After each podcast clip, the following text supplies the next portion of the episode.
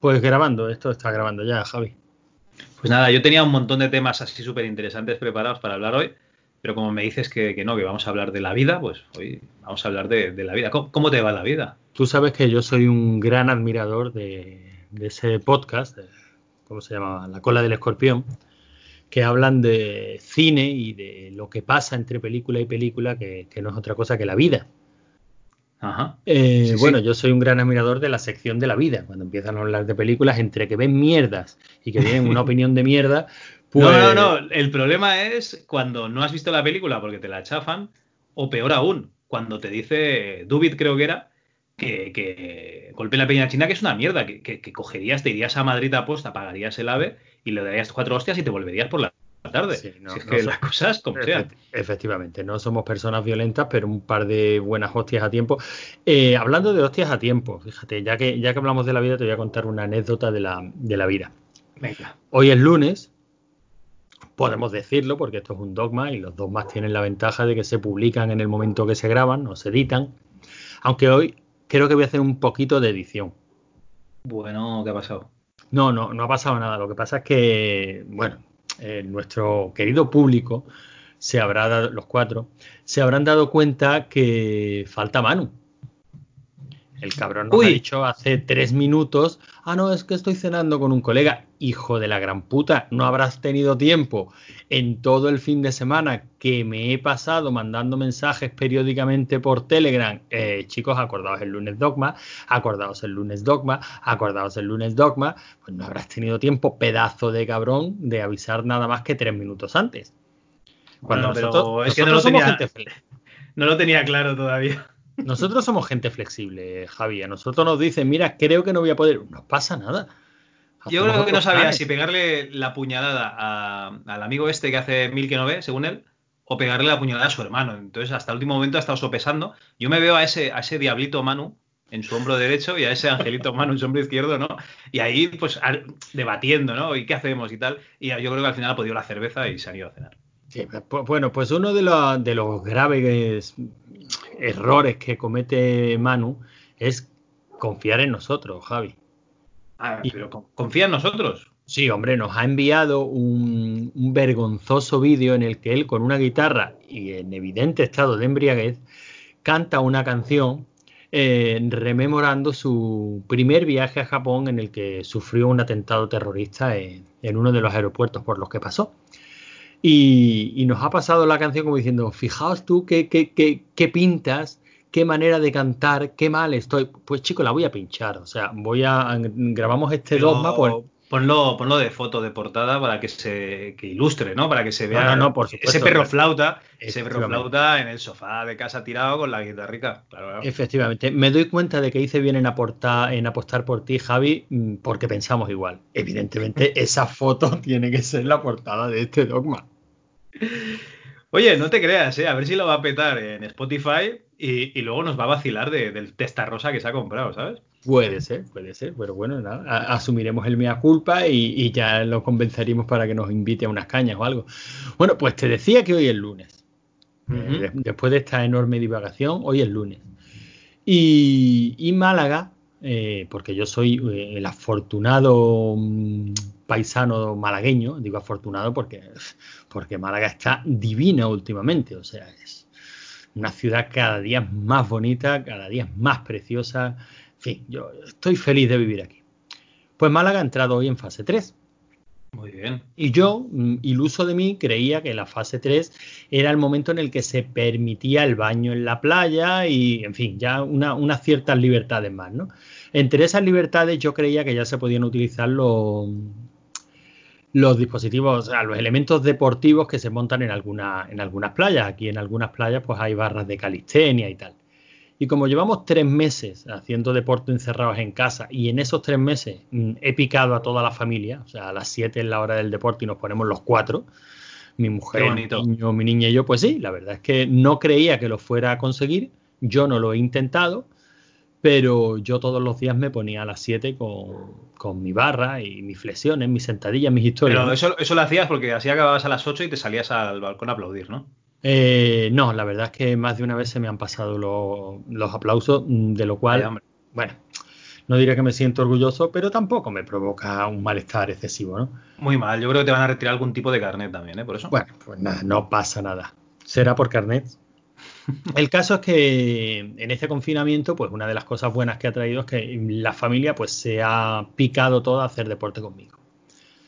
Y, este fin de semana, como todavía estamos en fase 2, decíamos, nos vamos a la playa. Es, que todavía no se puede uno bañar, que ni siquiera sé si se podía, ¿no? Hemos estado todo el fin de semana pues recibiendo fotitos de la gente aquí en la playita y digo, coño, ¿será que se puede bañar o será que la gente le suda un poco todo? Da igual, nosotros hemos dicho el lunes, el lunes. Y hoy hemos salido, hemos cogido nuestro coche y nos hemos ido a un pueblo cerca de Alacala, que es un pueblecito muy cerca de, Málaga capital, y con idea de hacer nuestra horita de deporte, pues en vez de encerrados en casa, allí en la, allí en la playa, ¿no? En, las barras de calistenia que hay, echar un ratito de día de playa y, hacer el deporte allí. Tú sabes que los parques están prohibidos para que nadie toque esos toboganes, ¿no? Sí, bueno, pero no son toboganes, son barras de deporte y tal. Nosotros vamos con nuestro botecito de gel hidroalcohólico. Digo, bueno, pues nos enjuagamos las manos antes de tocar una barra y después de tocar una barra. Yo no sé por qué le llega a uno tantísima información que yo creía que ese era el protocolo y que, y que se podía hacer.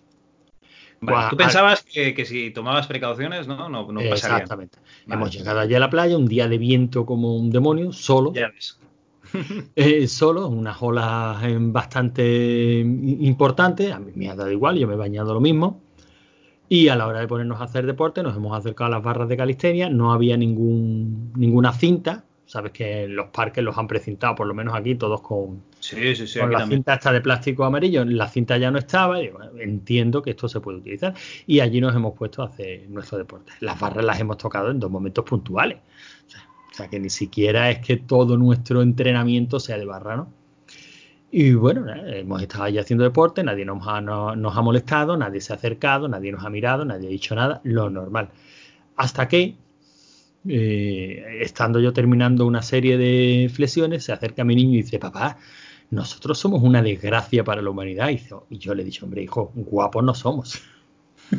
Pero de ahí a considerarnos una desgracia para la humanidad, dices, ¿qué ha pasado? Acaba de pasar ahí una señora y le ha dicho a sus dos niños pequeños, esos, esos son una desgracia para la humanidad, que no tienen empatía ni se preocupan por la, ni se preocupan por los demás. Y digo, pues no sé, chico, no. Tú de momento no lo asociabas, ¿no? A que no se podía estar haciendo eso. No, no, no, no, no. Digo, pues no sé a qué se referirá esta buena mujer. Al rato, me vienen dos chicos de dos vigilantes de playa. viniendo de la dirección de la señora en, la que, en, la que, casualmente había ido la señora con los niños. Y me dicen literalmente, eh, perdone, sí, dígame. Eh, mira, eh, no hay ninguna prohibición expresa ahora mismo del ayuntamiento. Pero es que las barras no las estamos desinfectando. Entonces, mm, por vuestra seguridad, digo, ah, pero no se pueden usar las barras todavía. Ya prohibido no está, pero recomendamos que no se usen. Y digo, no me digas más. Os lo ha dicho una señora que yo, sí, sí, sí, sí, la señora ha venido enfadadísima. Eh, bueno, no le voy a repetir lo que, lo que, lo que ha dicho de usted. Digo, no, no hace falta que lo repita, si lo ha escuchado mi hijo perfectamente, que somos una desgracia para la humanidad. De verdad, no, me sabe fatal decirles nada. Yo veo aquí a una familia haciendo deporte. No, no se preocupe usted lo más mínimo, si ya hemos terminado ya nos vamos para casa. Y, pero me he quedado pensando, Javi, digo, de verdad, no me extraña que Twitter sea lo que es, tío. Si es que desde chiquitito educamos a gente en la superioridad moral. Es que los educamos desde chiquitito en sentirse superiores a los demás y en despreciar al resto sin molestarse siquiera en intentar entender cuáles son las circunstancias de las personas. O sea, directamente achacamos a maldad y a despreciabilidad humana lo que puede ser simple ignorancia. No, no, yo lo que creo es que nos tendrían ya que poner un chip, ¿vale? Para nos podamos descargar la normativa y entonces ya podamos saber lo que se puede o no se puede hacer. Te juro por Dios que yo no tenía ni idea que no se podían utilizar las barras. Yo tengo barras en mi casa, bueno, tú lo sabes, no, no necesito ir a la... O sea, que yo no, ni tampoco soy un deportista fiebre, ¿no? De estos que han estado un mes diciendo, por Dios, necesitamos salir, necesitamos movernos. Oye, que lo entiendo, ¿eh? Que la persona que, te, que yo tengo un colega que mi amigo Juanjo ese tío era de 60 y 70 kilómetros todos los fines de semana en bici. Y, se, ha, tenido que poner la bici estática en casa para, yo, yo, hablaba con él y digo, hostia, es una putada. Es una putada. Al fin y al cabo, yo me desahogo mis ejercicios en casa con una barrita colgada en el pasillo y poco más. No necesito mucho más de eso.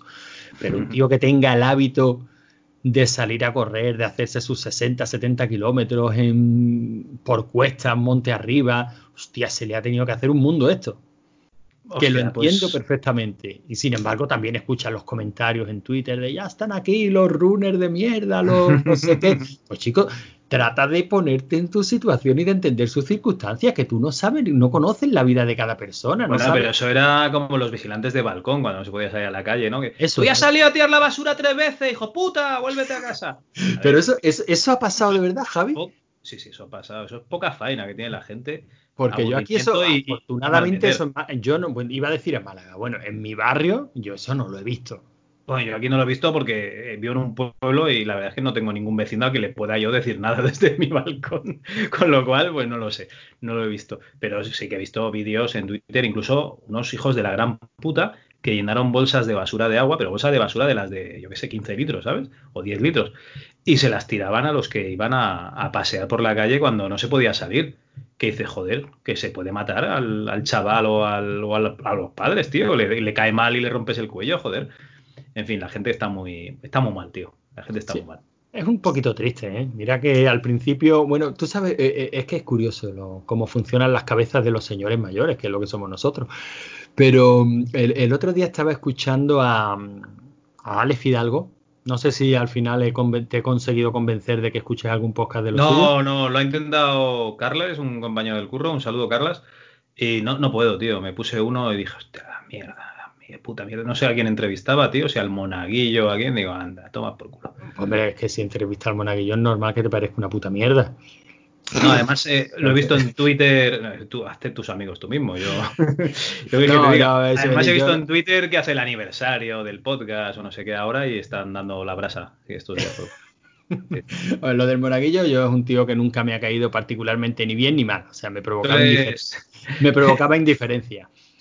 Tú eres más de, del. ¿Cómo se llama, hostia? El, compañero de la parroquia, el Arturo. Sí, hombre, yo soy, yo soy arturista a muerte, ¿no? Pero, pero no en la parroquia, ¿eh? No te creas, a mí la parroquia no es un programa que nunca me, volviera loco. a mí empezó a gustarme la parroquia o empecé a escuchar algún, algún no programa, sino ya podcast de la, de la parroquia, cuando se empezó a aparecer a lo que luego Arturo haría montando Todopoderosos, ¿no? Cuando se hacían pues sus comentarios de películas, cuando ya no era la parroquia. Yo escuché alguno de la parroquia cuando ya habían hecho Todopoderosos, o sea, cuando ya no estaban en la radio, en formato podcast.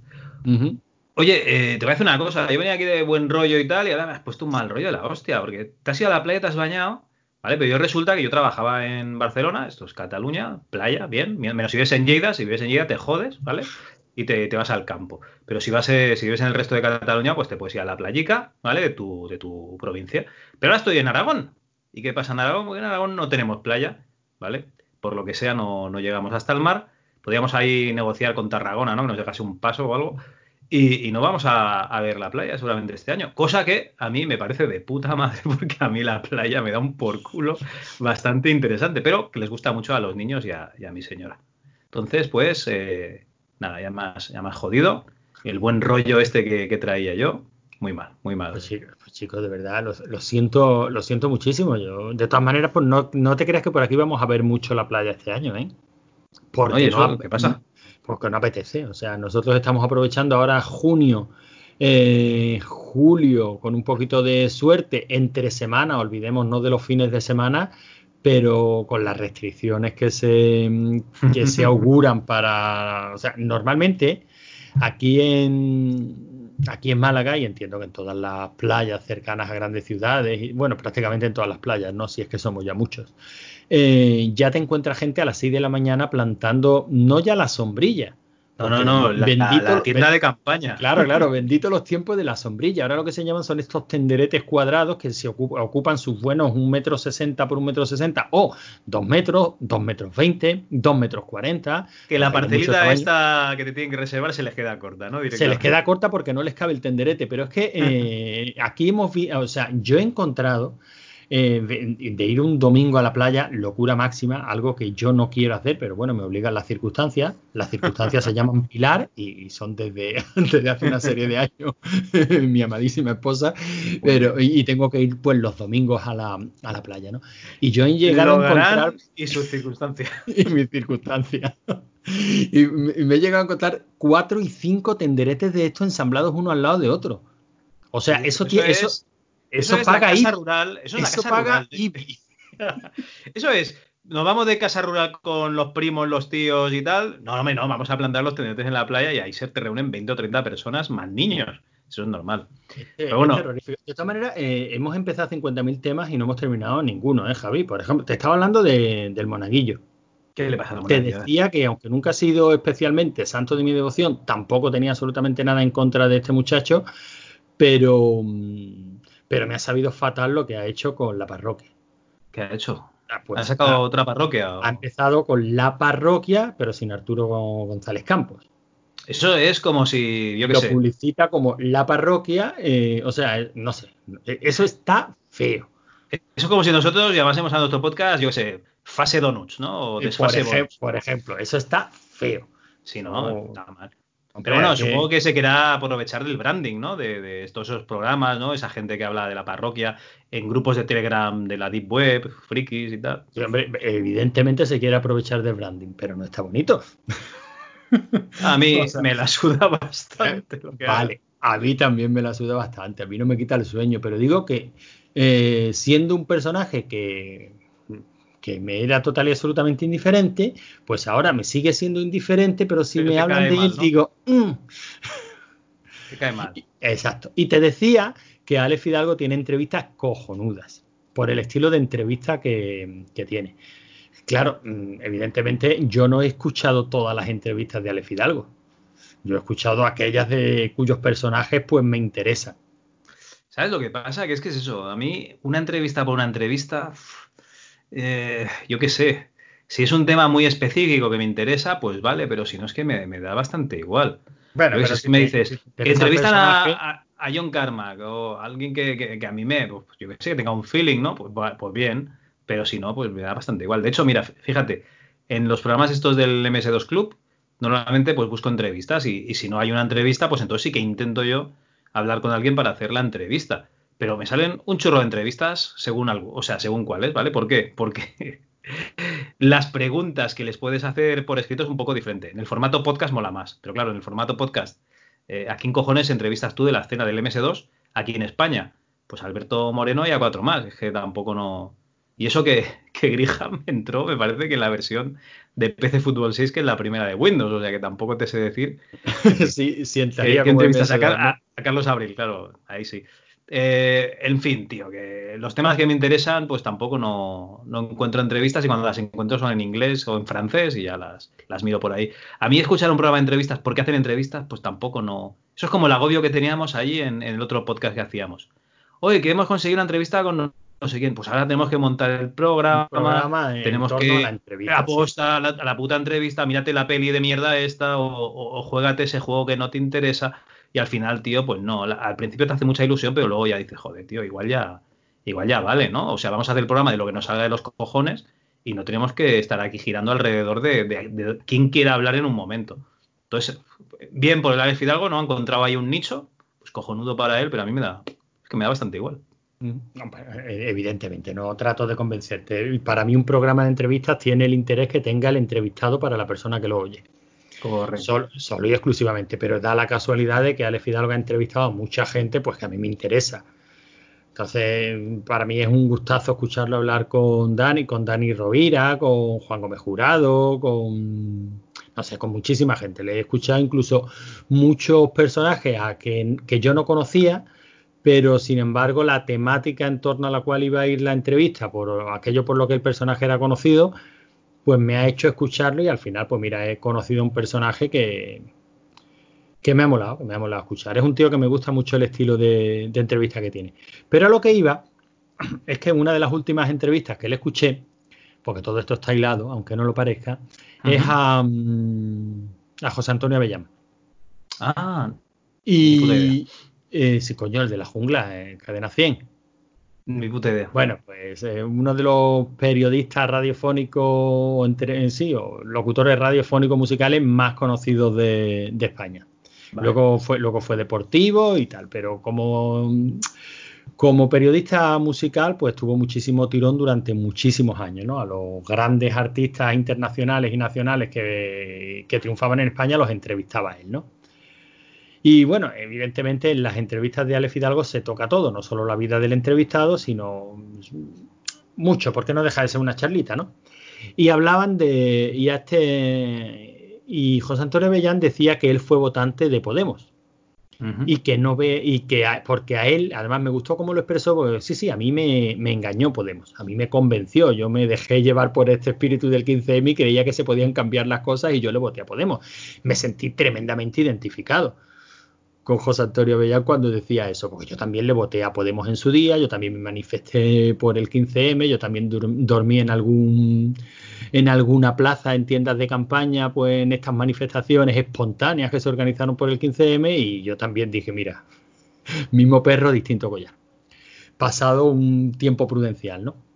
Y todo esto... Eh, eh, Vale, ¿estamos hablando de política? No, no, no, no. Te decía que eh, he tenido una sensación parecida a esa que, que viene esa, en esa entrevista cuando ha pasado toda la movida esta de la, de la pandemia. Porque al principio y al encerrarnos todos en casa, los primeros mensajes eran muy positivos eran de esta, de esta salimos, vamos a salir mejorados, con esta aprenderemos algo, con esta como humanidad habremos aprendido qué es lo que es realmente importante, estamos aprendiendo la solidaridad, las, las batallitas de los balcones, ¿te acuerdas de toda esta movida, no? Que va, yo lo que estaba esperando es que empezasen a matarse en Estados Unidos. La verdad es que han tardado más tiempo de lo que yo, Del que tú pensabas, Y, el, motivo no era lo que, lo que yo me imaginaba. Yo, yo sinceramente, Pensaba que un día se le hincharían unos huevos a, un americano típico de hacer cola en el supermercado y se, liaría, se tiros y empezarían a saquear tiendas y, se liaría la de Dios. Porque tú ten en cuenta que aquí, cuando no había, digamos, confinamiento ni pollas, pero ya se oía demasiado hablar de, la pandemia, se nos acabó el papel de bater en el supermercado. Pero es que allí se les acabaron las armas y las municiones antes. Claro, o sea, el, desequilibrio, o sea, aquí puedes embozar un váter y ahí te pueden pegar cuatro tiros y te revientan eh, la cabeza, ¿no? O sea, imagínate la diferencia. O sea, que tú en ningún momento pensaste que esto podía traer algo bueno y que podía mejorar. Sí, a ver, nadie ha dicho que, sea algo malo, ¿no? Que, los yankees se maten entre ellos. O sea, realmente no, no, estoy, hablando, estoy hablando, en general. El, único problema es lo que dijo Spike Lee, ¿no? El otro día, eh, después de lo del Black eh, Lives Matter, ¿no? Que realmente tiene razón, que es que el puto Trump tiene el botón de, de las armas nucleares. O sea que si, si, le da una venada, o sea, le, sienta mal la raya o lo que se esté metiendo en ese momento, el tío aprieta el botón y aquí palmamos todos. Pero no, no, que se maten ahí con las armas y que ya tardan, joder. Que ya, joder. Yo estaba esperándolo desde que empezamos la pandemia. Bueno, pues entonces es evidente que tú eres bastante más inteligente que yo. No estaba esperándolo con ansia, ¿no? Estaba simplemente esperando a ver cuándo va a empezar. ¿Cuándo pasaría, no? Pues eh, eh, está claro que eres más inteligente que, yo. Pero yo todavía cuando pasan estas cosas siempre eh, conservo un, hálito de esperanza, ¿no? Y siempre creo que va a ser para bien y que vamos a salir mejorados en algunas. Sí, que vamos a una oposición que lo único que hace es decir, sois una mierda, no os informáis, lo hacéis todo mal. Claro, tío, en una puta crisis, claro que es hacerlo todo mal. Joder, ¿qué, qué vas a vivir? Es que, Antonio, no me hables de política, no, pero si no, pretendía que, no, pretendía que, fuera política, lo estaba poniendo como ejemplo. Yo estaba hablando de la. Eh, ¿Cómo te diría? Del espíritu humano en general. Yo hablaba de la sociedad. Para mí ha quedado claro que no, que seguimos siendo la misma mierda de siempre. Y fíjate, por una tontería, por una señora que ha pasado y a voz en grito le ha dicho a sus hijos: Estos, estos son una, la desgracia del planeta. Coño, señora, que un padre, un señor cuarentón, más cerca ya casi de los 50 que de los 40, calvo, haciendo deporte con su hijo en una barra en la playa, sea la desgracia del planeta, mire usted a su alrededor. Yo creo que este planeta tiene bastante desgracia como para que usted nos considere eso a nosotros, de verdad. Hágaselo mirar, no, no, no sea usted tan tajante, no sea usted tan expeditiva. A ver, ¿en qué playa, en qué playa era esto? Esto es, eh, ya digo, aquí en La Cala, en Málaga. A ver, señora Hortera, que iba por la playa con dos niños el día 8 de junio de 2020 y se ha puesto a increpar a una pobre familia y ha llamado a los vigilantes de la playa, usted no tiene vergüenza, ¿vale? Váyase a que le eche un polvo a su marido ya, ¿vale? Y a tomar por culo, a ver la tele, y a ver el sálvame o cualquier mierda que estén dando, ¿vale? Ya está, ahí lo tienes. Gracias, gracias, Javi. Sabía que que podía confiar en ti. Como seguro que nos oye, pues seguro que lo escucha. En fin. Oye, tú sabes que este dogma que vamos a publicar hoy eh, va a aparecer publicado simultáneamente en dos programas, ¿no?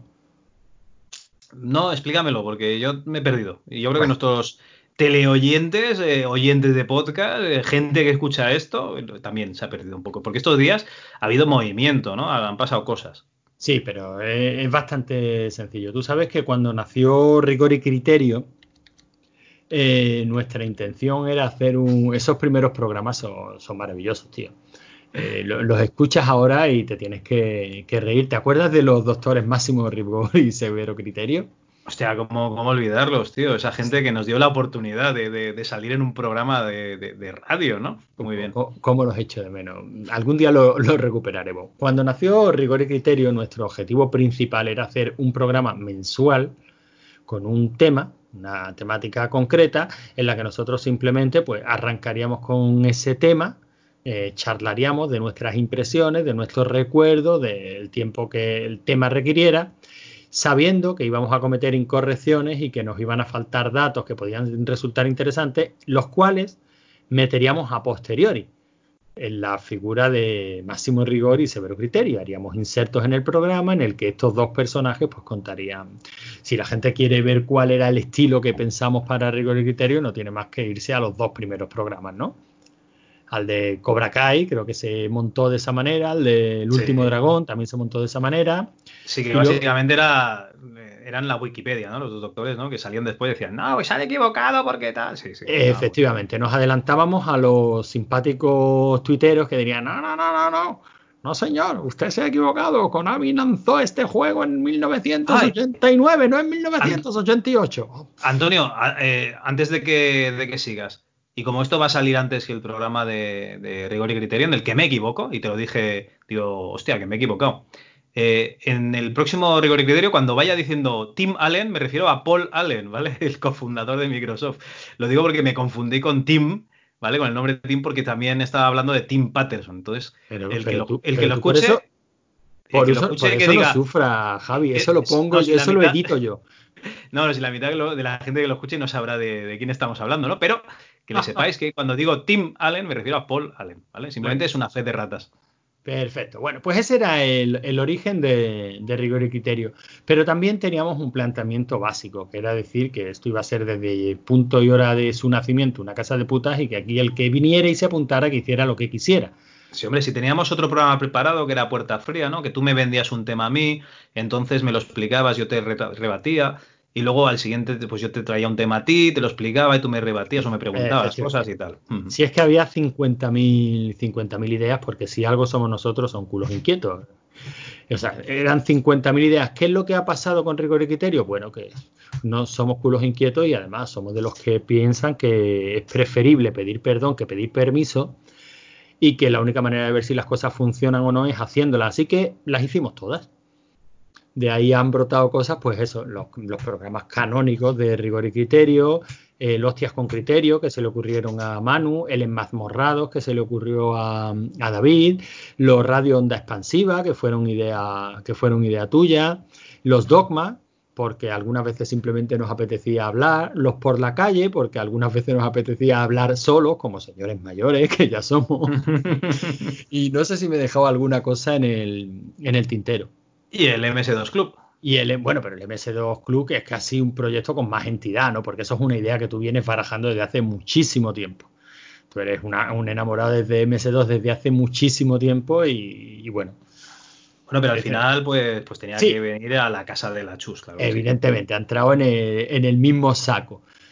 Pero bueno, es, evidente que MS2, eh, MS2 Club tiene su propia, su propia entidad, porque bueno, tiene incluso su propia página, eh, su propia cuenta de Twitter. Pero bueno, es otro proyecto que mucho me equivoco si no digo que al final será el que se prolongue en el tiempo, porque a la peña le mola, ¿eh? El MS2.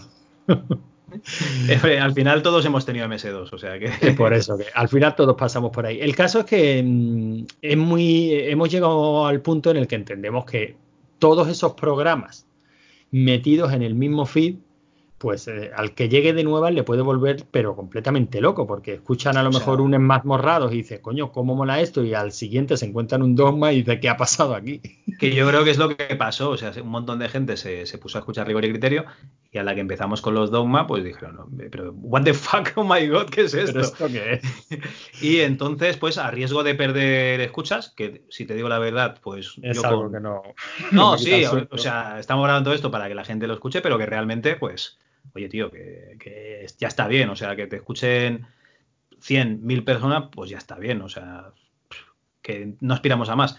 Entonces, eh, si, esta gente nos, eh, nos, deja la, de, escuchar ciertos programas, que sepa que es que realmente lo que hemos hecho es dividir el programa, pues, en secciones, ¿no? O sea, cada una de los, de los programas, pues hostias con criterio, tiene su propio feed y si te suscribes a ese no tienes que comerte, pues todos los otros. Y si quieres, eh, si eres un enamorado del RPG, del rol, pues solo tienes que suscribirte al, al Enmazmorrados y no tienes por qué aguantar los dogmas o aguantar rigor y criterio de temas que, pues, que no te interesan. Efectivamente, ha sido tan sencillo como, como eso. Evidentemente, el feed clásico sigue ahí, es el que está en iBox, el que nos escuche en iBox. Siempre se me va, se me va a iBox. El que nos escuche en iBox desde el principio verá que siguen apareciendo todos los programas ahí. Pero bueno, a partir de ya, en la descripción de cada programa, de cada sección, pues pondremos al final un listado con todos los feeds. Por si nada más que os interesa uno, pues, pues os suscribáis simplemente a ese, es normal. Si os interesan dos, oye, a mí es que solo me gusta lo más serio, solo me gusta en mazmorrados y hostias con criterio, que son eh, los más temáticos y además en los que no salimos ni tú ni yo, Javi. Eh, pues eh, solo a estos dos a mí solo me interesan los rigores y criterios, a mí solo me gustan los dos más, pues chicos, ya a vuestra elección. Eh, mira, yo estoy feliz como, como estabais, pues no toquéis nada, que el feed clásico sigue funcionando tal cual como siempre. Y, ya está, yo creo que ha sido una buena decisión, básicamente porque al que ya lleva con nosotros un tiempo no va a notar absolutamente nada y al que venga de nuevo, pues, oye, a lo mejor le parece algo más razonable que a mí me lo parecería, ¿eh? teniendo, en cuenta que yo los podcasts los escucho también por temática, lo que acabamos de decir de Alex Fidalgo. yo solo escucho aquel tío al que me interesa escuchar. Yo ya, yo ya no sigo podcast mm, simplemente por el, por el, por la cabecera, ¿no? Bueno, sí. Evidentemente aquí hay dragones y, y todopoderoso, porque esa gente son muy buenos. Desde el confinamiento que escuché un par y ya, ya los he dejado de escuchar, ¿eh?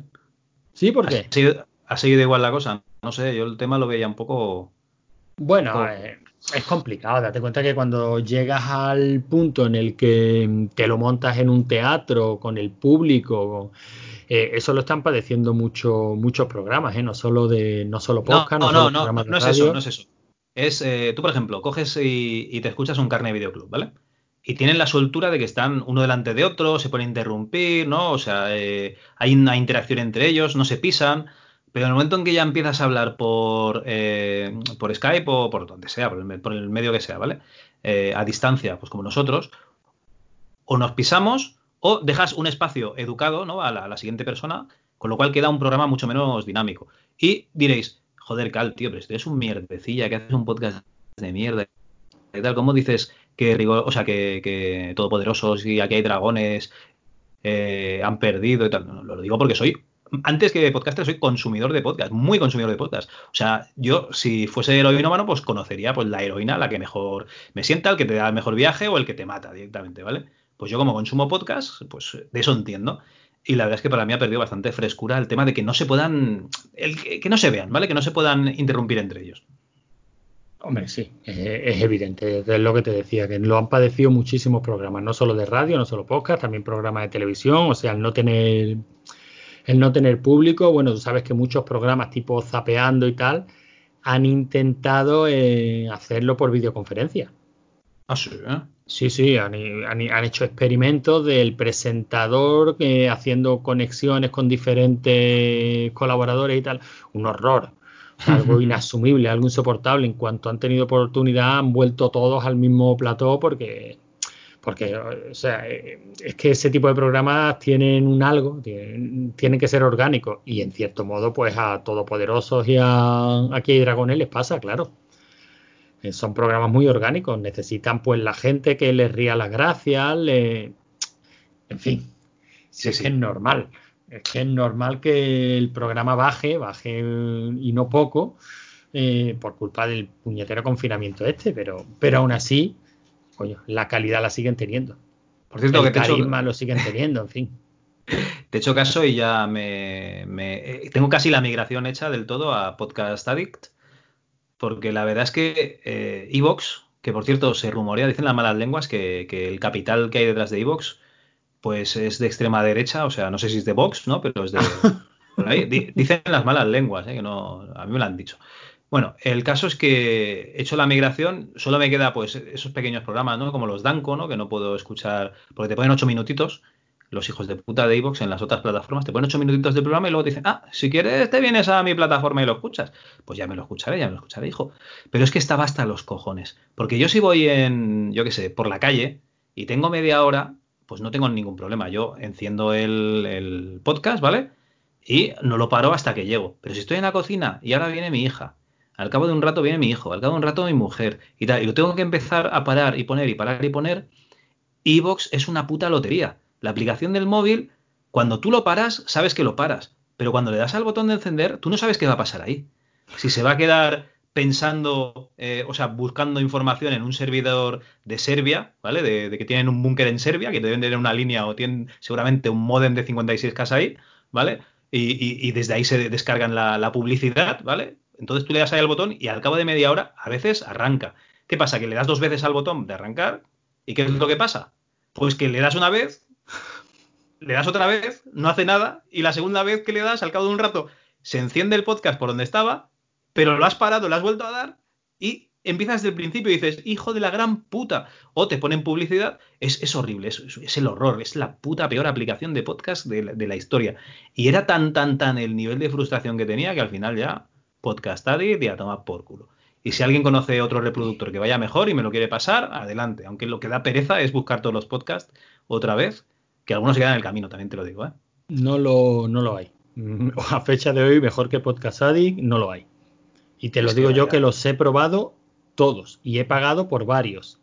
Y al final me quedo con este. Podcast Addict funciona cojonudamente bien. Además, hace muy poquito le han añadido la función de, de guardar perfil en tu cuenta de Google con lo cual eh, te va a recuperar eh, todas tus suscripciones la próxima vez que te instales Podcast Addict en otro, en otro ah, dispositivo. Muy, bien. Y, eso, que, eso que comentas, no, coño, déjame, eh, que no hablo nunca, que soy un tío callado. Espérate, espérate, que se me ha olvidado que en Evox a veces cuando le das a la cola de reproducción, porque tú sabes que puedes escuchar un podcast y dices, joder, pues si estoy haciendo otra cosa, mientras tanto cuando se acabe este podcast que me ponga otro con el anuncio de rigor, ya lo sé que me vas a poner un puto anuncio, pero bueno, le das al más y pones otro podcast, ¿vale? Ahí en la cola. ¿Y qué es lo que pasa? Está tan mal hecha la aplicación que cuando te salta el anuncio te reproduce el segundo podcast que habías puesto en el minuto y segundo que se acababa el primero, pero subnormal. Resetealo que te empiece en el principio del... Mira, yo programo poco, pero es que hoy seguro que, hasta les echaría, les podría echar una mano, tío, qué mal que lo hacen, por Dios, pero ¿quién hace eso? Las monjitas de extrema derecha están haciendo el programa, en fin, tío, ¿qué, ¿qué lo hacen? ¿En Basic de MSX? Menuda puta mierda, madre mía. Ya si es que al final el dogma, el dogma, es para sacar la bilis. si es que te lo dije, o sea, si es que llevo diciéndolo muchísimo tiempo, Evox es el horror el horror. Y si quedaba algún tipo de duda, mm, quedó claro cuando se inventaron la mierda de los Evox Originals.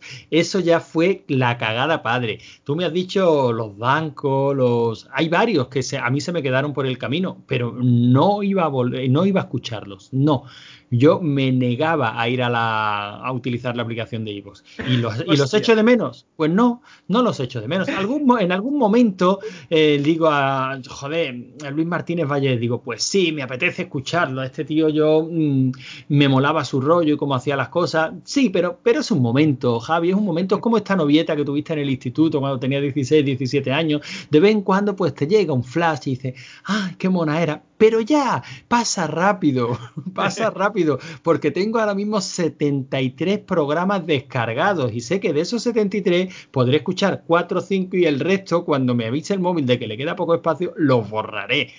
Esa es la realidad, esa es la puta realidad. Y al final vengan programas, todas las mañanas me avisa el móvil y se han descargado cuatro capítulos nuevos, siete capítulos nuevos, cinco capítulos nuevos. Y yo hago más o menos una, un cálculo mental rápido y digo, pues de estos siete voy a poder escuchar uno o ninguno. Y el resto los borraré y se perderán como lágrimas en la lluvia. Ah, pero tú lo tienes para que se te descargue ya automáticamente. Se me descargan automáticamente, se me guarda solo uno de cada cabecera, o sea, de cada podcast, solo se me guarda uno. Es decir, si hay un carne de videoclub y se me descarga automáticamente carne de videoclub y publican otro, el, el anterior se va a borrar porque solo me guarda uno de cada. Mm, Hostia, pues entonces yo estaría perdido. Tendría un montón de podcasts que se borrarían y, me habría perdido por el camino un montón. Ya, ya, pues pero no se puede. Mira, no se puede jugar a todos los juegos, Javi. No se pueden ver todas las películas, no se pueden ver todas las series y no se pueden escuchar todos los podcasts. Y además hay algunos que cuando llegan los coloco el primero en la lista de reproducción. Pasa. Y, curiosamente, últimamente no son ni de cine, ni de videojuegos, ni de cómic, ni nada. Son de deporte, de nutrición, de tal, porque los intereses en la vida van cambiando. O un tío que cada vez que publica lo coloco el primero, porque es particular, porque es original, que es el de. Mm, ah, ¿Cómo se llama? Porque lo acabo de escuchar que tiene. El último programa se lo han dedicado a John Widham, que a mí me encanta, el escritor del Día de los Trífidos, de mm, El pueblo de los malditos eh, ¿Cómo se llama? Bernie Wells, ciencia ficción. Hostia, tío, pero a mí me da mucha pereza la locución que hace antigua esta. Eh, sí, sí, está años 50, ¿verdad? Bueno, pues no sé si tú lo, conociste igual que yo porque lo recomendó Oce y, y, me parece espectacular. O sea, el tío se curre unos programas espectaculares y cada vez que y es verdad que tiene una locución muy particular, muy años 50, o sea, le, falta el filtro AM que ponía que ponía Ortega en las noches de Ortega. pero pero a mí me encanta, a mí me vuelve loco porque aparte aparte de que habla de un tema que me gusta, habla muy bien y, y además con muchísima profundidad, ya te digo, o sea, una gozada. Bueno, me recuerda un poco a, a ¿cómo se llamaban estos dos que hacían charrando de TVOs? Ah, Sí, los he escuchado alguna vez charlando de TVO, ¿no? No, pero no charlando de TVOs, el otro podcast que hacían de, ciencia ficción. Ah, no me acuerdo. Porque hace un montón que no sacan nada también. Eh, hostia, no me acuerdo, tío. Bueno, no, no, pasa nada. Oye, Antonio, ¿tú crees en las casualidades? Yo sí, claro. Vale. ¿A que no sabes quién es el siguiente invitado de los Danco? No. Va, venga, entre todos estos personajes que hemos estado hablando. Pues será el monaguillo. no, Alex Fidalgo. ¿Ah, sí? Sí, sí. Pero Alex Fidalgo invitado de los Danco, no, no Alex Fidalgo entrevistando a los Dancos. No, no, no.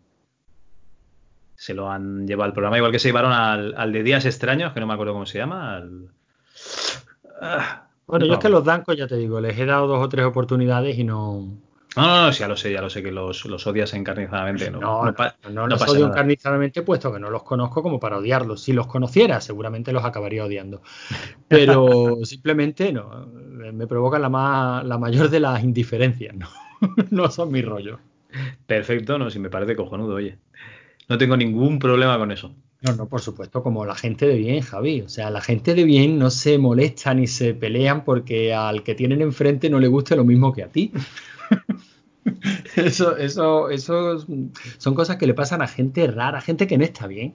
Gente que tiene chinazos gordos dados en la cabeza y ¿cómo que no consideras que Los Goonies es la mejor película? Pues mira, no, no me gusta, me parece una peliculilla de aventuras y más. ¿Qué me estás contando? Tú no has tenido infancia, papá, papá, papá, papá, En fin, ya sabemos cómo, funciona esto. Te voy a decir una cosa. Yo creo que los Goonies la primera vez que la vi, la, vi con 16 o 17 años tranquilamente. O sea, no. La viste tarde, ¿no? Claro, claro, por eso me quedé así. O sea, si no, pues me hubiese quedado aún peor, supongo. pero bueno, eh, la verdad es que sí, la vi bastante tarde, me gustó, para que nos vamos a engañar, pero ya está. Ya está, pero si es que ya está, es que no deja de ser una película, si es que es que últimamente parece que queremos que cualquier obra audiovisual o lúdica nos cambie la vida y no es así. Hostia, tío, hablando de eso, el otro día vi en Netflix una peli y yo creo que en Netflix hay mucha mierda, ¿no? Pero mucha mierda. Y entonces te pones a ver las, la sección de terror y, las buenas pues ya las has visto. Y luego hay un montón de pelis turcas y, chinas raras, no sé, de, gente extraña y con nombres muy raros. Y la verdad es que digo, paso de ver toda esta mierda. Y había una hacía días que, digo, va, el tema no me interesa, la típica casa en la que entra alguien y tal, que es una temática que a mí me la, me la suda bastante, que se llama Puertas Abiertas, ¿vale?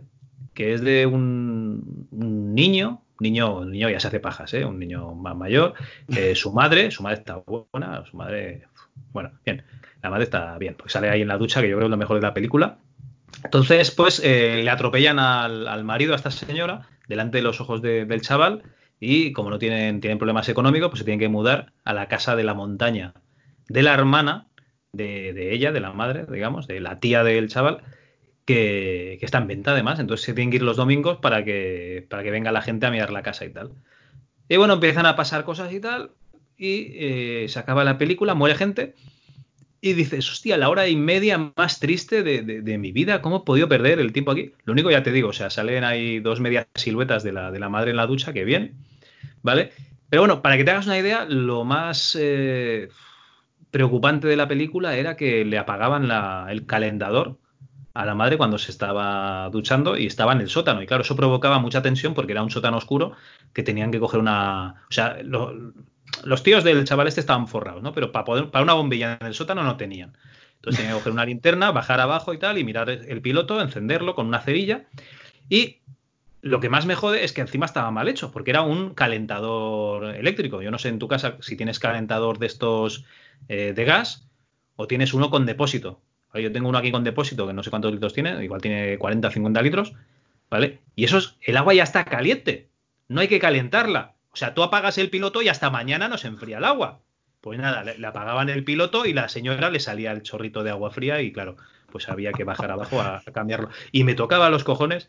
Y luego la peli acaba de una manera que vaya puta mierda. Bueno, eso, si estás escuchando esto, no te pongas eh, puertas abiertas, que es un mojón. Pues mira, estamos por verla en alguna, en alguna ocasión, ¿eh?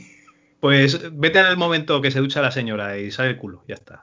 Y ya está, ¿no? Nada, nada más, no, ya. Ya digo que yo ahora lo que estoy viendo es, creo que te lo he comentado, ¿no? Eh, Shameless. Sí, me lo dijiste que muy bien, acabo de terminar la tercera y mejor que bien. Mejor que bien. Es de estas series que te jode encontrarte con ellas. Ya, tío, pero son muchas temporadas, tío. Sí, pues lo mismo decía yo, pero este compañero del trabajo, gracias Dani, eh, me insistió, venla, tío, que te va a molar muchísimo. Y, me ha molado muchísimo. O sea, eh, ya digo, ahora me alegro de que sean tantas temporadas. Pues nada, Porque es, la típica serie que te, como Juego de Tronos, ¿no? Eh, son, dos rollos diferentes. ¿no? no quiero decir que una tenga la, majestuosidad de otra, ni los niveles de producción, ni los necesita. Es otro rollo completamente distinto. Pero a lo que me vengo a referir es al estilo de serie. Esta que cuando acaba dices, bueno, ¿y ahora qué? Porque me he hecho tanto a los personajes y, a tener mi capitulito cada día o cada dos días, tal me he ventilado las tres primeras temporadas ya y deseando empezar la cuarta, vamos, o sea, una pasada muy buena, unos personajes espectacularmente buenos y además consigue sorprenderte la puta serie, pero, o sea, que, no, que, no te lo esperas y que no puedo creer que yo esté aceptando como normal tal grado de depravación humana. O sea, te ¿Pero qué es vergüenza ajena o, vergüenza que da no, no, no, es una familia disfuncional, ¿no? El padre alcohólico, eh, William Ashemasis, el padre alcohólico, pasa absolutamente de los hijos, la madre bipolar, desaparecida, viene, se folla al padre, eh, le hace un niño y le deja al niño allí para que se lo, para que lo críe la hermana mayor, Fiona. Esa ha sido la dinámica que se adivina antes de que empiece la serie, ¿no? Cuando ya empieza la serie, eh, Fiona pues ya es mayor y es la única mayor de edad de todo ese grupo de hermanos y ella prácticamente ha criado a todos los, a todos los hermanos y se las ha apañado para que no sean delincuentes dentro de lo que cabe. Los chavales se drogan, los chavales roban, pero, pero tienen sus esquemas morales bastante sólidos, ¿no? y el padre llega por allí de vez en cuando con una borrachera, la duerme en mitad del salón, roba las cervezas que hay en la nevera, se va, solo llega a primeros de mes para cobrar el talón de una tía muerta a la que él no mató, pero sí la enterró en el jardín para que la seguridad social no supiera que estaba muerta y seguir cobrando el cheque de la pensión. O sea, todo lo que me mola muchísimo la serie, primero porque estás viendo una bajeza moral, que, sin embargo no juzgas, porque te pones de parte de esa familia. Y, van llegando a unos extremos que dicen, no me creo que yo esté de parte de ellos y que esté aceptando lo que están haciendo. O sea, han robado un cadáver para hacerlo pasar. Es como cuando, cuando veíamos Parásitos, ¿no? Que te ponías de parte de unos o de otros cuando todos eran unos hijos de puta. Sí, sí, pero hombre, por favor, Parásitos es verano azul.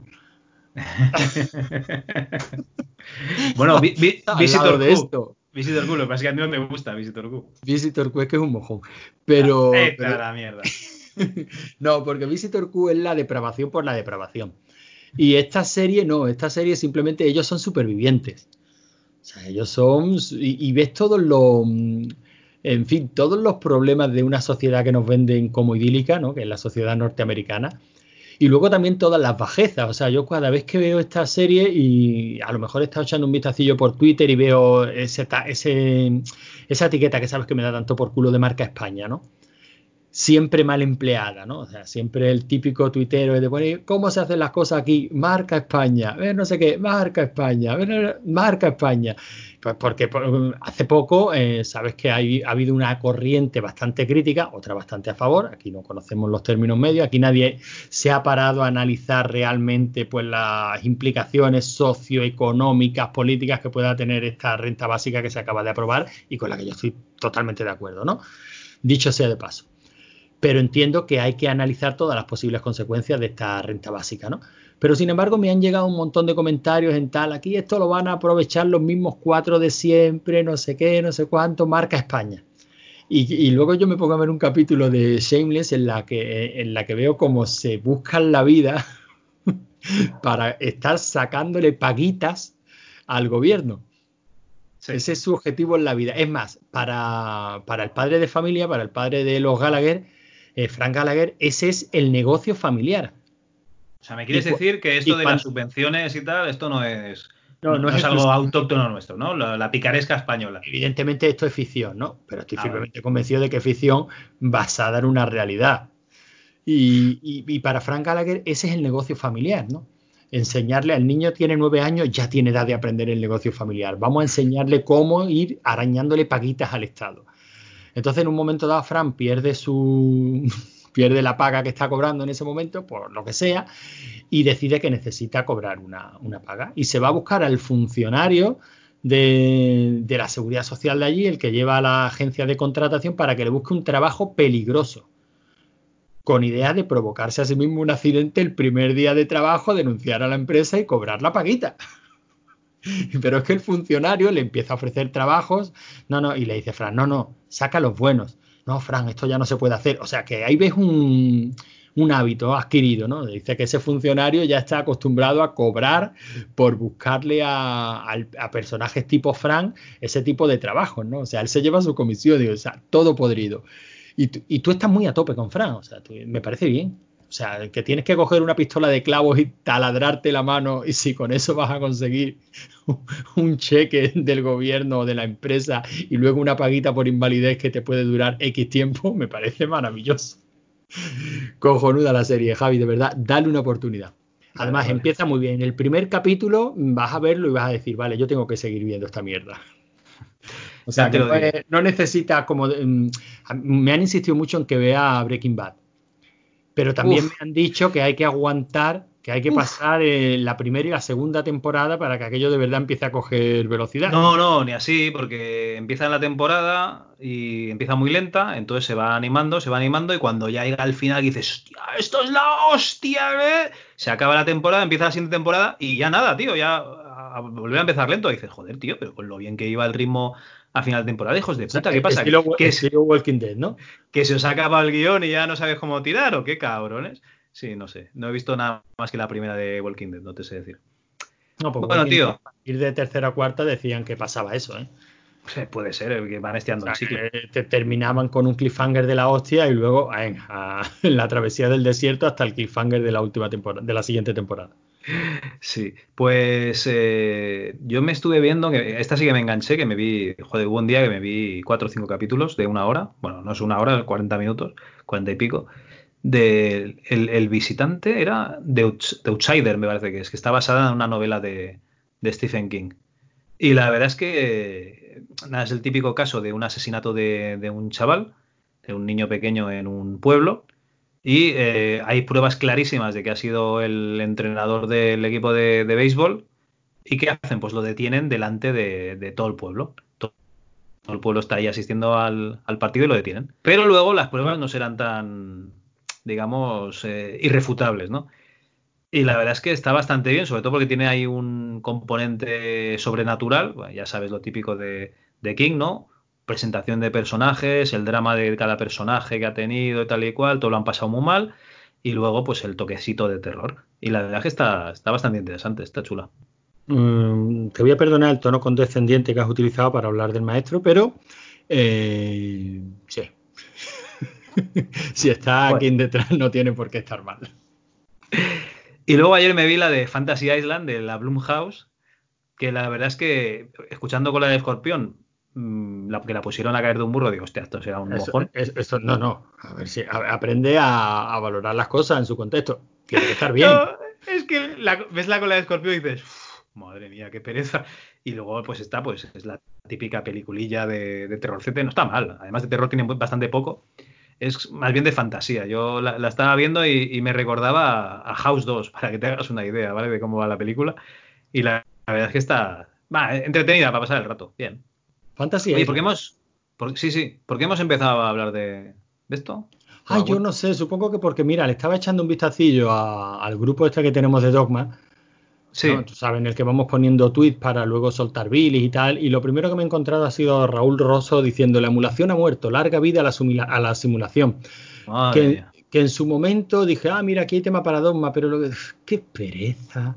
El mismo rollo de siempre. ¿Cómo te lo diría? Es, es, es muy diferente. O sea, tú tienes un emulador, ¿no? Que te está simulando cómo funciona una máquina. Y luego tienes un simulador que tiene componentes discretos que te está simulando cómo va una máquina. Claro, es mucha diferencia, ¿no? O sea, madre mía. Es, que digo, es que es el mismo rollo de siempre. Este es el pobre flipado que se ha comprado una Mister y cree que ha descubierto el, el santo grial de la, de la emulación o de los videojuegos retro. Y, que eso es como el típico tío que tiene una máquina recreativa con la placa arcade de verdad y dice, esto, esto, esto, hijos de puta, esto es una máquina recreativa. No la mierda esa con 300 juegos que tienes tú ahí o el ordenador conectado. Que no, esto es la máquina de verdad. Pues por eso el tema es que, claro, lo he visto y me ha dado una pereza infinita. Y yo, ¿de verdad? ¿En serio? Otra vez lo ¿Otra Vez, digo, vamos a hablar de cosas divertidas y, cosas que estemos viendo y tal. A mi, mujer le ha dado por ponerle a los niños todas las fantasías, todas las distopías eh, de John, John Adult, lo llaman, ¿no? Este género en el que, bueno, tipo los Juegos del Hambre, ¿no? Ajá. Y que sabes que hace unos años, el ¿no? Corredor del laberinto. pues mira, las estamos viendo todas. ¿Y qué tal? Bueno, pues bien, porque están hechas, están fabricadas para, estar bien, para estar bien, para que eches un ratillo entretenido y tal. El corredor del laberinto, bien.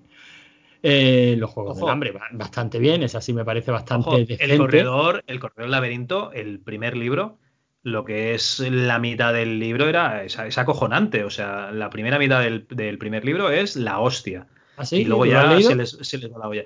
Sí, sí, yo no he visto la de. ¿Cómo se llama la otra? La de. Oh, la de los Juegos del Hambre yo no la he visto. Yo me leí los libros. Y luego me leí la del Corredor del Laberinto, el primero, empecé con el segundo y dije, esto huele a caquita. Y ya lo dejé. Ah, pues no sé los libros qué tal, me los he apuntado por si, por si me da por leerlos, ¿no? Porque a mí de vez en cuando me dan picadas de leerme una saga de estas. Empecé con una que era la quinta, la quinta ola, creo que se llamaba. Esa la empecé a ver la peli y creo que duré 10 minutos y la quité. es que era ya demasiado más de lo mismo, ¿no? El problema de todas estas es que son los esquemas son demasiado parecidos. ¿Y la saga divergente o convergente? Esta, Yo, yo esta me meo porque es, de la, es la favorita de mi mujer y yo siempre digo impertinente, insurgente, invidente. ¿Este está bien o...? Que no, que es divergente. Pues no está mal. Lo que pasa es que adolecen de lo que adolecen todas estas pelis. Primero que son muy largas. O sea, son dos horas veinte la primera. Esta divergente son dos horas veinte. Lo que cuenta lo puedes contar perfectamente en una hora y media y te sale una peli pim pam pum.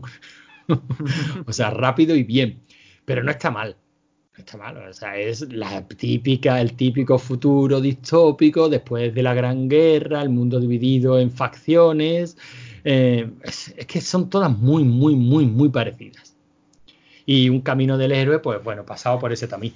No está mal, no está mal. A los niños les ha gustado el, los Juegos del Hambre, aunque se les hace más, más complicadilla de entender, lo cual demuestra que es mejor peli que todas las demás, porque tiene más componente político, no es tan fácil entender, no hay buenos y malos, sino sí que son todos bastante grises, cosa que también pasa en la novela. Las novelas de, de esta de Susan Collins están bastante bien de hecho, yo recuerdo algunos momentos de decir, coño, se ha atrevido a hacer esto, ¿no?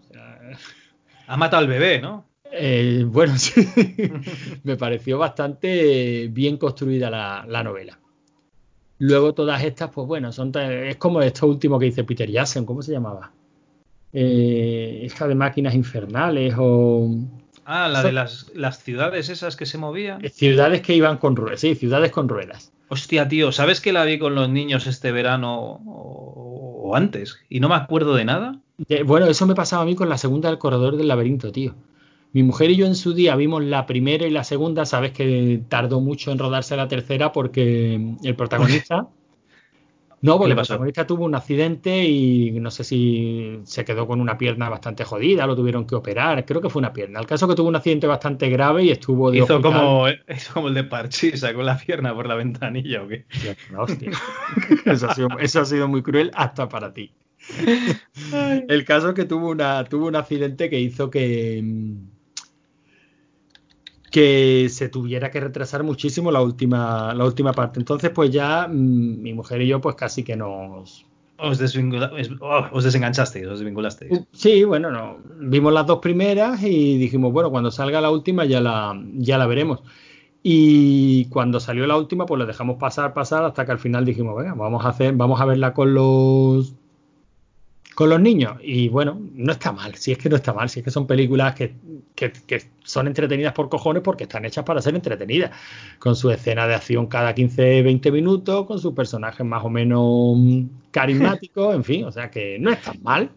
Te voy a decir una cosa, eh, estamos haciendo deberes con los niños toda la mañana, lo típico, ¿vale? Lo que pasa es que el niño, por lo que sea, tiene menos deberes que, que mi hija, o, que a mi hija le cuesta más, no sé. Bueno, el caso es que eh, mi cuñado le han dado, con Movistar le han dado el, Disney Plus. Y lo puse en la tele y le dije a mi hijo, oye, tío, Uri, vamos a ver las películas de los Vengadores y las veremos por orden. Sí, sí, papá, sí, sí, papá, sí, papá. Y se las ha visto el cabrón. Claro, entre yo currando por las tardes y, él que acababa de hacer los deberes y a lo mejor estaba yo haciendo la, la comida, te piensas que se ha esperado una mierda, se las ha visto todas.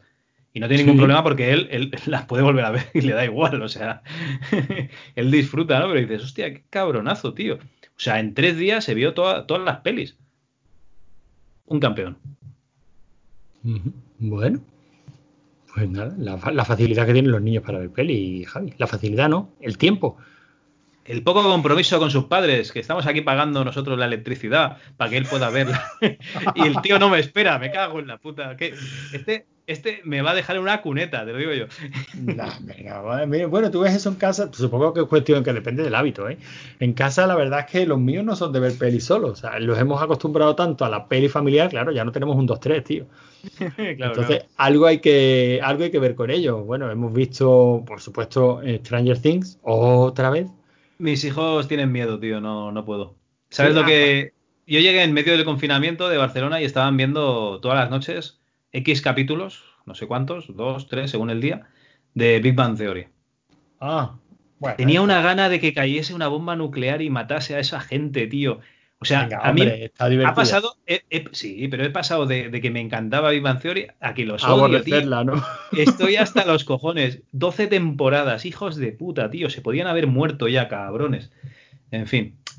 Y el otro día vi un vídeo de, de la Cali Cuoco haciéndole una paja en un coche y no sé si es verdad o no, ¿vale? Porque hay una actriz que se parece un poco, pero oye, igual, igual es ella. No sé si viene a cuento, ¿no? Pero. No, no necesitaba yo esa, esa información.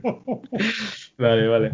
Oye, ya que tenemos el grupo de Dogma, aquí hay uno que, hemos puesto hoy que, que, está chulo, ¿no? ¿Este cuál era? Mira, Laura Mar. Ah, Laura Mar, arroba qué buena salud.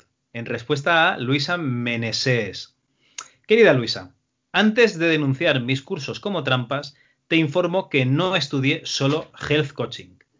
Soy maestra en Reiki, terapeuta en sanación femenina, entre paréntesis, sanación de útero y respiración ovárica, certificada en abril, ah, perdón, en abrir registros akáshicos personales y tangenciales, pero bueno, ya no sigue. Eh, o sea, sigue, pero ya no lo tengo, ¿vale? Solo es una captura. Que digo, madre de Dios, tío. O sea, imagínate que yo te digo, mira, yo no tengo solo el curso de Health Coaching, yo soy maestro Reiki en sanación de pollas, ¿no? Y curación de, testículos. Yo te cojo un huevo y te sé decir el mal que tienes. y si tienes problemas de sobrepeso. No te lo tomarías en serio, tío. Pues esto, no sé, me parece muy raro. Es que cuando más avanzamos, más vamos hacia atrás, ¿no? Yo qué sé, tío. Que a mí me parece todo bien, ¿eh? Cada uno a su rollo. Pero madre mía. De todas maneras, yo, mi postura, siempre con respecto a este tipo de cosas, es que, mm, que nunca voy a ser tan, soberbio de, creerme en posesión de la verdad.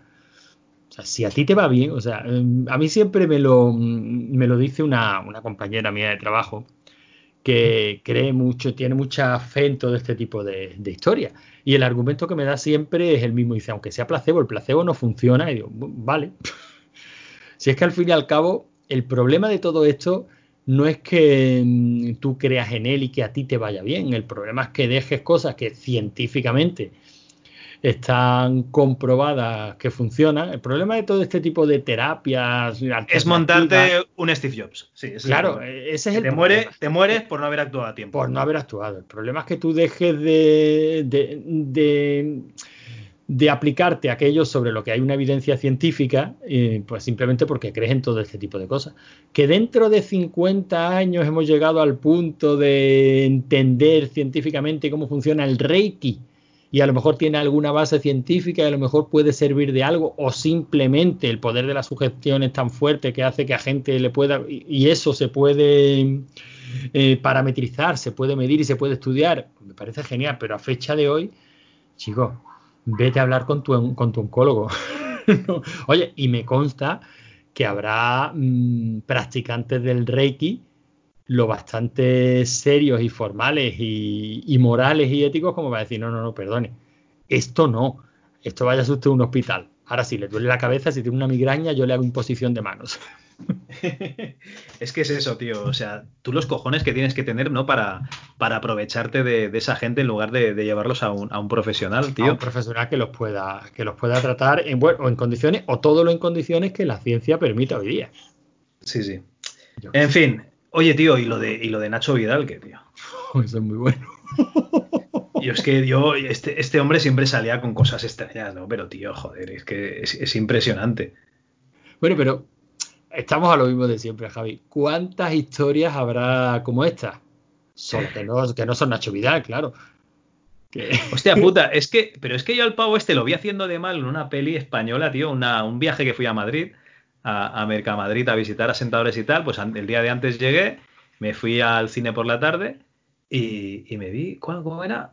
Hostia, tío, es que no me acuerdo, era una peli en la que la, base de la película, toda la película se basaba en que hacían una partida de cartas, ¿vale? Mientras una señorita se metía debajo de la mesa, ¿vale? Y le estaba chupando el nabo a, a uno de los jugadores. Entonces, ese jugador tenía que disimular, ¿vale? Para que los otros no detectasen lo que estaba pasando. Y el resto de, jugadores pues tenían que ver si, alguien hacía gestos raros y tal, pues, pues, porque se la estaban mamando, básicamente. Y el tío hacía de malo, no me acuerdo cómo se llama la peli, y digo, hostia, este tío tiene carisma y tal.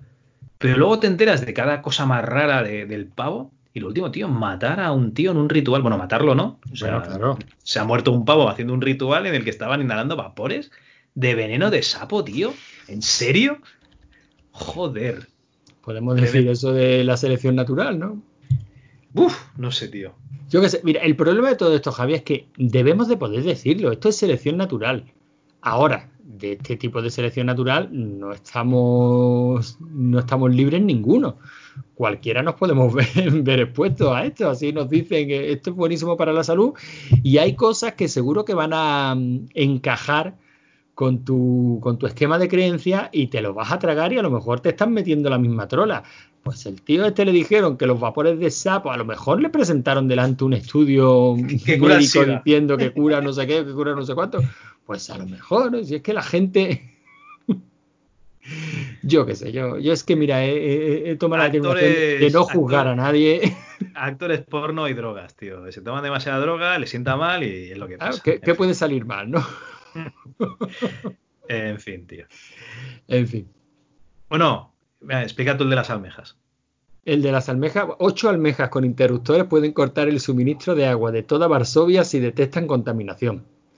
Esto es una maravilla, tío. Pero tiene toda la lógica del mundo.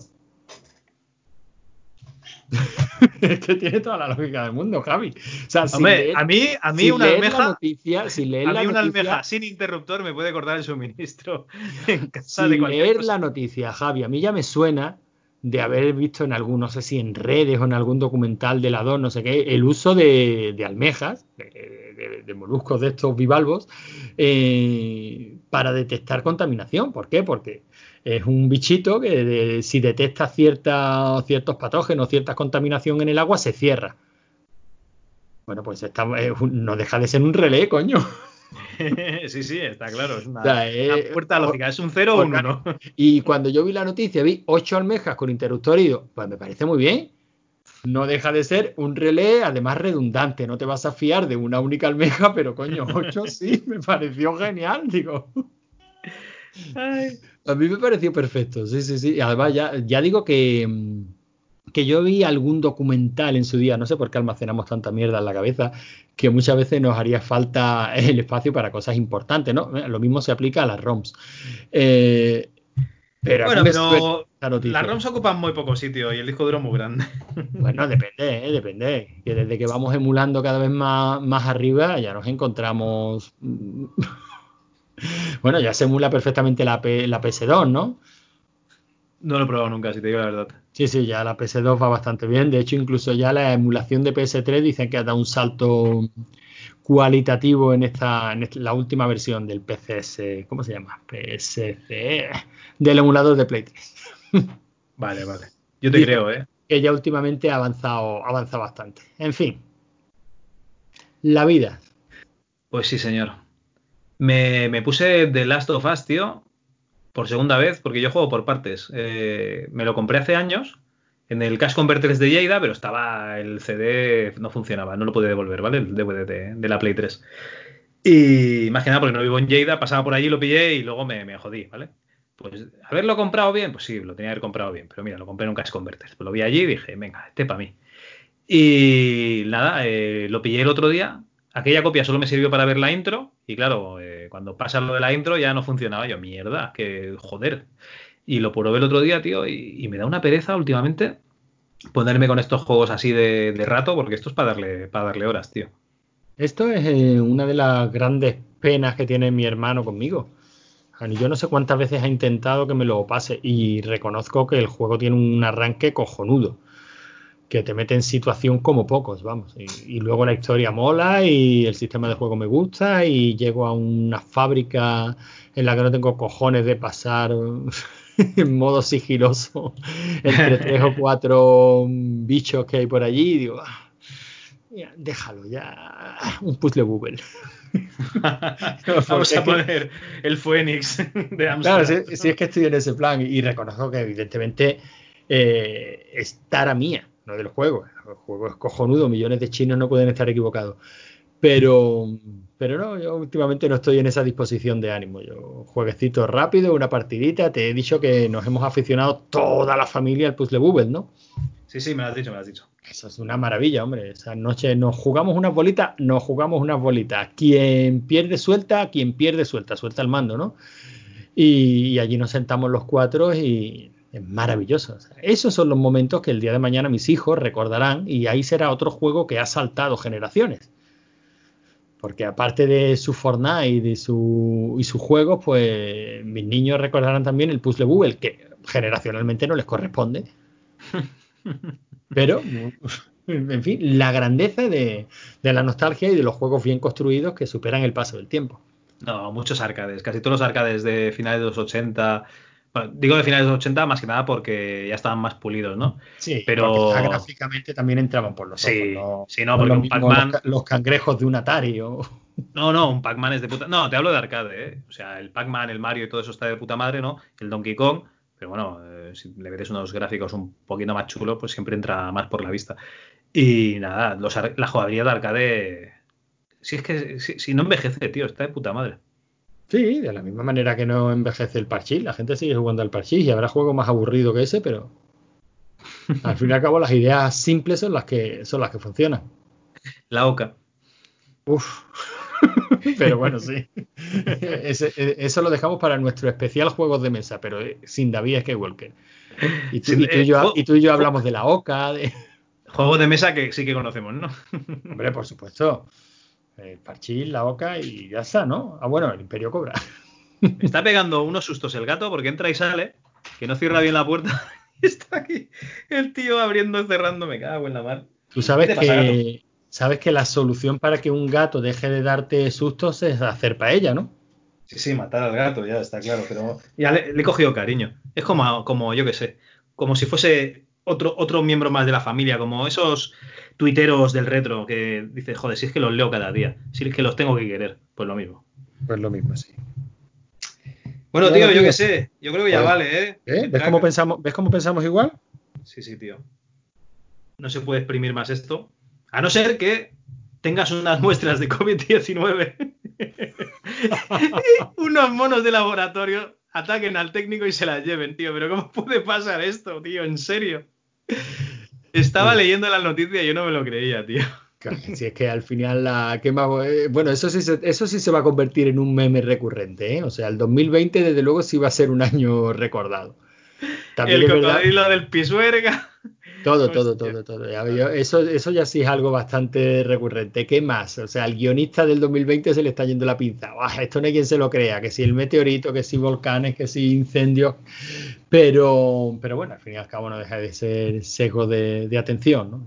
Ya, todo lo que todo lo que esperamos es malo. Bueno, ya, ya pasará este año y, y saldremos más fuertes. Los cojones. Uy, que se me lleva el micro el gato, perdón. bueno, pues nada, me parece la señal divina de que esto hay que cortarlo ya. Pues bueno, muchachos, nada, un placer grabar lo que sea esto, el dogma este con, contigo. Y yo creo que la semana que viene la otra nos meteremos con un podcast oficial, ¿no? Sí, bueno, el día 15 hemos dicho que vamos a publicar los 15, ¿no? Ah, vale, cojonudo. Sí, sí. Había muchos, muchos proyectos ya para adelante y hay que dosificar. Así que los 15 rigor y criterio, entre 15 y 15 lo que se nos vaya ocurriendo, eh, de ROEs y dogmas. Ya que estamos, lleva su déjame, déjame, explicar un par de cosas, ¿vale? Que no lo explica en el programa normal. Lo primero, en septiembre de este mismo año eh, me compré con el Asesino y entrevisté a Sergio Dávila, el dibujante, que es español, y, que nada, está dibujando para Marvel y tal, para otras casas de, extranjero. Pero ¿qué pasa? Que soy tan poca vergüenza que todavía no ni había editado la entrevista ni nada. ¿Vale? Entonces, que sepáis que tenemos eh, dentro de poco entrevista con Sergio Dávila, dibujante español en el extranjero. Y eh, también tenemos la entrevista con, con Jan Serra, que es el CEO de, de la empresa Scarecrow Studios, que sacan la aventura gráfica Three Minutes to Midnight, ¿no? Era eh, tres minutos para medianoche. Sí, que tiene pintaza, vamos. Sí, sí, sí. Y que va a salir este programa, el siguiente programa. O sea, son dos entrevistas que teníamos.